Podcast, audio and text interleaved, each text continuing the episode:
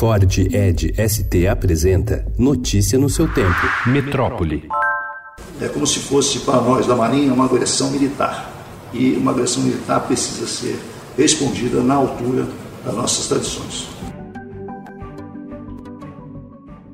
Em entrevista ao Estadão, o comandante da Marinha, almirante Ilques Barbosa Júnior, compara o avanço da mancha de óleo pelo litoral do Nordeste desde o início de setembro a um bombardeio contra o país. Nos últimos dias, o governo federal tem sido cobrado na justiça por mais ações para conter o espalhamento do poluente. Conforme o militar, o culpado ainda não foi identificado, mas está entre os navios que circularam em alto mar na faixa de 300 a 500 quilômetros da costa leste de Sergipe. A origem origem dessa agressão ambiental que nós sofremos, ela tem algumas hipóteses. Uma delas envolve navios mercantes que trafegam nossas áreas marítimas. Outra possibilidade seria uma exudação de petróleo do fundo do mar. Esse petróleo não é brasileiro.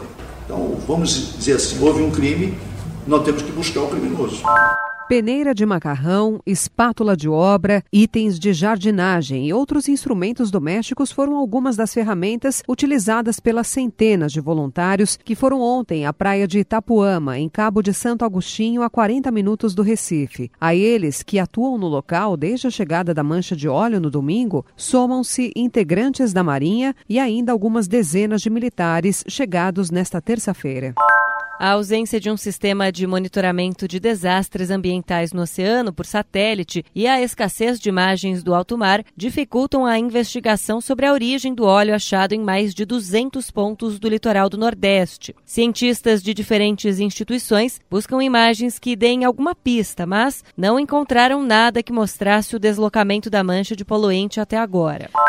O Vaticano acusou ontem redes sociais católicas ultraconservadoras de fomentar o ódio. A acusação foi feita depois que militantes roubaram estátuas que representavam a Mãe Terra e as lançaram ao rio Tibre, em Roma, na segunda-feira. O ato ocorre na última semana do Sínodo da Amazônia, em que se debate o futuro da igreja na região.